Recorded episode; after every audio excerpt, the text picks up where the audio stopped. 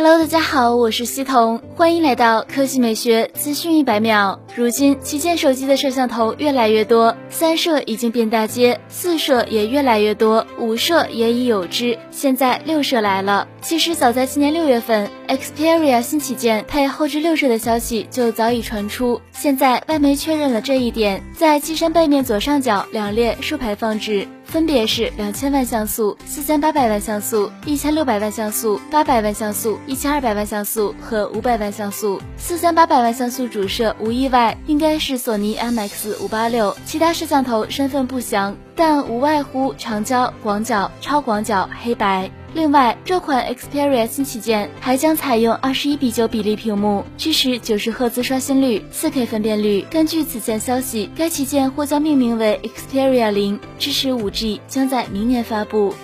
好了，以上就是本期科技美学资讯百秒的全部内容，我们明天再见。